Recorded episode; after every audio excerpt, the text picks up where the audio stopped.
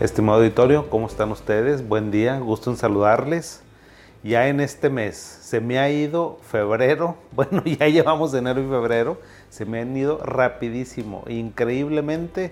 Dije, ya me tengo que poner a jalar más, se me fue muy, muy rápido. Espero que ustedes también, porque si se va rápido quiere decir que tienen salud, que tienen trabajo, que tienen felicidad, que tienen una familia, que tienen hobbies, entonces, qué bueno, porque la vida tiene que estar completa, la vida tiene que ser un círculo, no nada más chamba, no nada más amor, ni todo el amor ni todo el dinero, como decían anteriormente. Hay que tener un equilibrio en este, en este sistema, ahorita que estamos, con noticias van, noticias vienen, con bueno, para todos lados, ahorita la efervescencia política, económica, está a todo lo que da.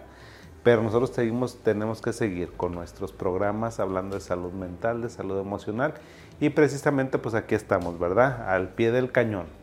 Vamos a, últimamente hemos estado recibiendo muchos eh, mensajes, muchas llamadas telefónicas que yo, miren, ahora sí que no tengo palabras para agradecerles. Muchas gracias por ver nuestros TikToks, por seguirnos por Instagram, nuestro canal de YouTube, también en Facebook, también en nuestra web.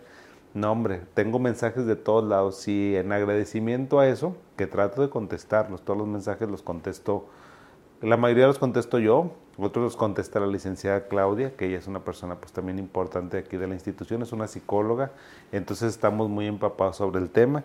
Y en agradecimiento a eso pues les digo, vamos a ir respondiendo, vamos a hacer una, un programa de respuestas sobre algunas preguntas que ustedes me han hecho el favor de hacerme. Y fíjense que todas las preguntas que vamos a contestar tienen que ver con esquizofrenia. Casi todo tiene que ver con esquizofrenia. A lo mejor me van como identificando en eso. Les voy a decir una cosa. Hoy en, en psiquiatría saben que yo tengo la fortuna también de ser profesor este, de posgrado. Hoy empezamos una nueva generación de residentes de R1, de médicos que van a iniciar su formación académica, que empiezan eh, su R1 y entonces cada, cada, uno de ellos me estaba diciendo lo que les gustaba y uno de los doctores que ya va de salida porque pues siempre es la transición, llegan unos y otros se van, ese es el ciclo. Entonces uno de los doctores me decía, a mí me gustan mucho los esquizofrénicos, o sea, es decir, hay patologías y siempre se hacían las especialidades, hay alguna patología, alguna condición médica que uno se se adapta muy fácilmente, que le es muy fácil transmitir el conocimiento, entender a los pacientes, entender el sufrimiento de las familias. Y dije, fíjate, yo me identifico contigo porque a mí también por alguna situación me gusta eh, esto de la esquizofrenia. Entonces, vamos a, me preguntaban si podemos hablar eh, de esquizofrenia tras un primer episodio. Y eso es una pregunta muy importante, porque la verdad es que una primera, eh, la esquizofrenia es una enfermedad que empieza muy jovencitas las personas, 14, 15, 16 años empiezan a aislarse, empiezan a escuchar voces, a dejar de dormir, empiezan a tener mucho miedo, a ser muy desconfiados o desconfiadas, a pensar que las personas los pueden agredir, las pueden lastimar, que se están riendo de ellos. Y es algo súper difícil de entender porque me dicen, doctor, ¿por qué, doctor? Si venía bien mi hijo, si mi hija estaba bien, estaba en la escuela, ¿qué pasó? Pues no sé lo que pasó, pero así es esta enfermedad. Esta enfermedad empieza en la adolescencia tardía y en la juventud temprana. Y bueno, pues es una enfermedad que desafortunadamente hasta nuestros días no tiene cura. Entonces es muy difícil de aceptar, yo lo sé, pero miren, les voy a decir una cosa. Si tú ves que tu hijo o tu hija ha cambiado o algún compañero ha cambiado, es mejor que lo identifiques rápidamente, que rápidamente le des tratamiento porque no sabes, eso cambia completamente la vida de las personas. Otra pregunta que me hacían es, ¿qué se puede hacer para mejorar el pronóstico? Bueno, fíjate, lo que se puede hacer para mejorar el pronóstico de un paciente que tiene esquizofrenia, siempre les he dicho, lo principal es que me le des el medicamento y no saben cómo tengo inundadas las redes sociales de mensajes. Doctor, es que no se quiere tomar el medicamento. Miren, eso lo veo tanto en los mensajes que me mandan a través de mis redes sociales como también aquí en el consultorio. Me dice, doctor, no se quiere tomar el medicamento. ¿Qué hago? ¿Qué hago? Bueno, trata de buscar la manera para que la persona se pueda tomar el medicamento. Si tú le das el medicamento, el pronóstico va a ser súper bueno. Me dicen, doctor, es que a veces con medicamento como quiera está alucinando y está delirando y como quiera se pone medio agresivo. No importa. El pronóstico se mejora con el medicamento. Tú sabes cómo le darás el medicamento. Yo sé que es muy difícil, pero eso es lo que cambia el pronóstico. Em, otra pregunta que me hacen es que la, esquizofrenia produce siempre los mismos síntomas. No, la esquizofrenia no siempre produce los mismos síntomas, fíjate. Y por eso es una enfermedad. Por eso ahorita no sabemos si es una enfermedad o si es un síndrome. Un síndrome quiere decir que sea una enfermedad que a lo mejor son muchas juntas, porque de repente el paciente está oyendo voces, de repente tiene alucinaciones visuales, de repente está muy agresivo, de repente está catatónico, catatónico es que no se mueve absolutamente nada, de repente está eh, muy hipersexualizado, de repente está muy mutista. Entonces, síntomas de la esquizofrenia son diferentes y siempre cada recaída es diferente. Dice, me preguntan también que si la esquizofrenia siempre evoluciona negativamente. No, ya te dije, eh, esta pregunta se relaciona mucho con el pronóstico. La esquizofrenia no tiene porque es una enfermedad que evoluciona negativamente. ¿Sabes qué es lo que hace que evolucione negativamente? Que el paciente no acepta el tratamiento y que no se toma el tratamiento y que la familia no encuentra la manera de darle tratamiento. Porque los pacientes que no se quieren tomar su medicamento, que son esquizofrénicos, hay que ponerles, yo siempre les he dicho, hay que ponerles una inyección si yo fuera esquizofrénico y no tuviera conciencia de enfermedad, yo le diría a mi señora, inyectame, aunque no quiera. Eh, otra pregunta es, ¿por qué se producen las recaídas?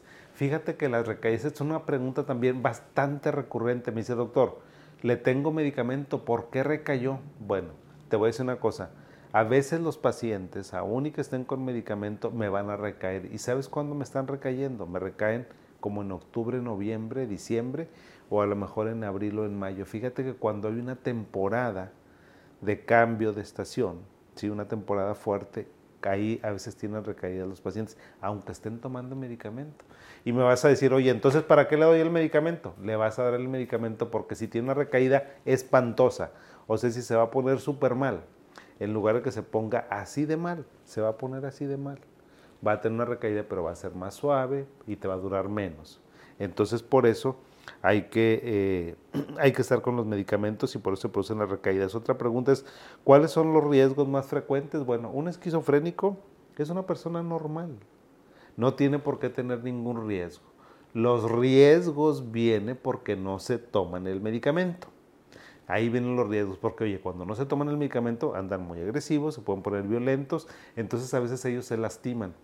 O a lo mejor se pone muy catatónico, pues se va a quedar y no va a querer deglutir, ni tragar agua, ni pasar alimentos, pues por eso son los riesgos, ¿sí? O un paciente que a veces está muy mal y comete un acto para lesionarse él o para lesionar a otras personas. Esos son los riesgos de que el paciente esté maltratado, o sea, que no se esté tomando su medicamento. Otra pregunta es, ¿cómo intervienen los medicamentos en la esquizofrenia? Bueno, mira, un esquizofrénico tiene una tormenta de neurotransmisores en su cerebro. Todos los seres humanos tenemos dopamina, pero tenemos una cantidad pequeñita, así nuestro cerebro y ahí anda, bañando ciertas estructuras de nuestro cerebro. ¿sí? Entonces, cuando un paciente tiene esquizofrénico, no tiene así, tiene así de, este, dopamina. Entonces el cerebro está completamente inundado, está como intoxicado de dopamina y por eso es que los pacientes este, tienen este problema. O sea, ¿por qué eh, tienen este problema con la esquizofrenia? A, eso se debe, esa es la causa, la causa neurobioquímica que tenemos de la esquizofrenia. ¿sí?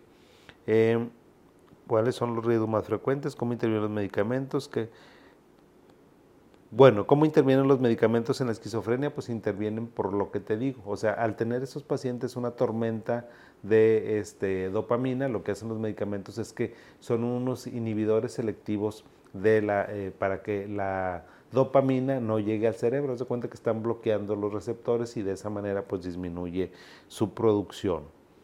Eh, otra pregunta que me hacen es, ¿Qué efectos secundarios causan los fármacos para el tratamiento de la esquizofrenia? Pues mira, sí hay efectos secundarios, pero los efectos secundarios no tienen que ser tan fuertes.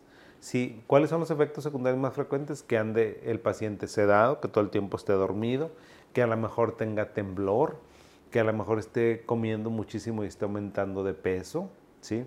Eh, que a lo mejor se ponga muy irritable, pero si los efectos colaterales son fuertes, dile a tu doctor, dile, doctor, yo no quiero este medicamento porque mi hijo está engordando mucho.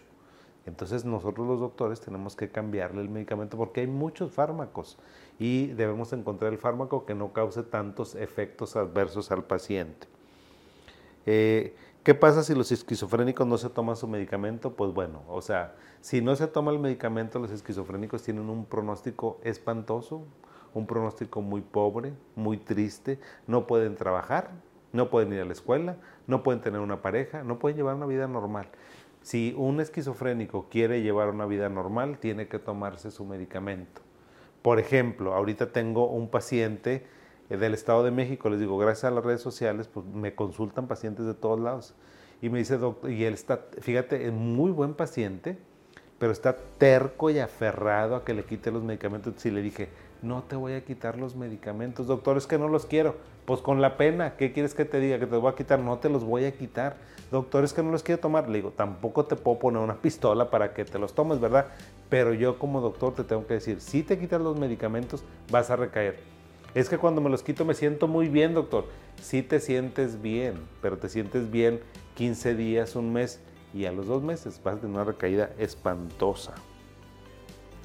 ¿Cómo empeora la esquizofrenia? La esquizofrenia no es una enfermedad que empeore si está tratada, fíjate. ¿Sabes qué empeora la esquizofrenia? El que me la detecten tarde, el que los papás no quieran aceptar que su hijo tiene psicosis y entonces empezó como con pensamientos extraños, encerrarse desde los 15 años, me lo están trayendo a consultar bien baquetón a los 30 años. O los pacientes que no quieren tomar medicamentos, entonces van a tener un, un este, pronóstico horrible, horrible, porque lo que mejora el pronóstico de esta enfermedad es un diagnóstico temprano y un inicio temprano y constante de medicamentos. Eso prácticamente hace que los esquizofrénicos sean normales. Esas son las preguntas que me habían hecho relacionadas con la esquizofrenia. Como verán, hay demasiadas preguntas. Perdón si tengo por ahí alguna, dejé en el tintero algo que no les respondí. Pero pues así es esto. O sea, he tenido, afortunadamente y gracias a su, que se toman su tiempo, pues me escriben por todas mis redes. Síganme escribiendo en todas las redes sociales, en el TikTok, en el Instagram, en YouTube, en Facebook, por todas nuestras redes, donde ustedes me encuentren, escríbeme y yo cuando tenga oportunidad te respondo con todo gusto. Sí, espero que la pasen muy bien. Me dio mucho gusto estar con ustedes en este inicio de mes y por aquí nos seguiremos viendo. Abrazo para todo y a darle. Hasta pronto.